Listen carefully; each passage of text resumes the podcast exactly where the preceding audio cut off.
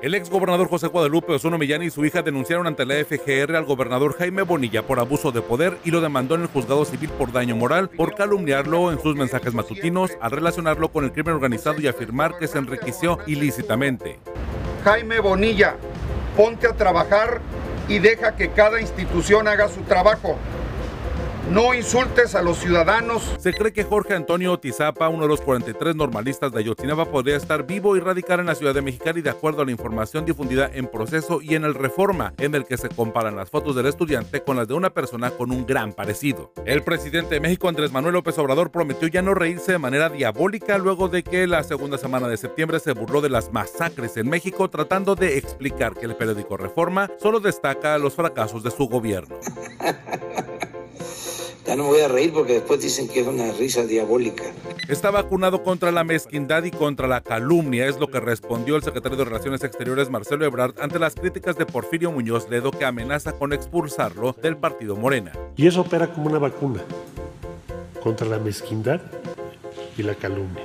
Ante la decisión del gobernador Jaime Bonilla de expulsar al gobierno de Tijuana de las mesas de coordinación en seguridad pública de Baja California, el secretario Jorge Alberto Ayón Monsalve decidió reunirse con el secretario federal de Seguridad Alfonso Durazo para ahora coordinarse directamente con el gobierno de López Obrador. El ex candidato presidencial Ricardo Anaya regresó a la escena mediática para cuestionar las estrategias de la atención al COVID-19 en México por parte del gobierno de López Obrador. Criticó el desabasto de medicamentos y la desatención a pacientes con cáncer.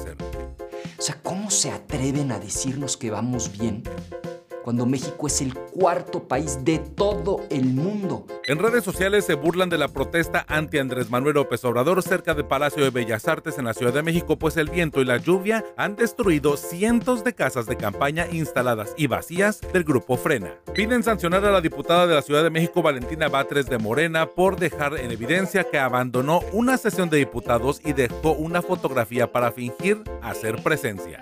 En el aeropuerto de Helsinki, en Finlandia, tienen perros K9 entrenados para detectar a pacientes infectados con coronavirus, dicen. En las imágenes de las agencias internacionales se aprecia un perro K9 dando la bienvenida a quienes cruzan el portón de revisión, tanto de arribos como de llegada. La actriz Yalitza Aparicio se estrenó como imagen de la marca francesa de ropa Dior en una de las campañas por visibilizar la lucha que llevan diferentes mujeres en la realidad actual en el mundo. Clara Delevingne y Charlize Theron acompañan a Yalitza en la internacional. Francisco, de 26 años, es el hombre arrestado por ingresar a la playa a bordo de su pickup durante el fin de semana en playas de Rosarito. Estuvo 36 horas arrestado y ya recuperó su libertad luego de violar las restricciones de ingreso a la playa y desafiar las medidas de higiene para evitar el contagio de COVID-19.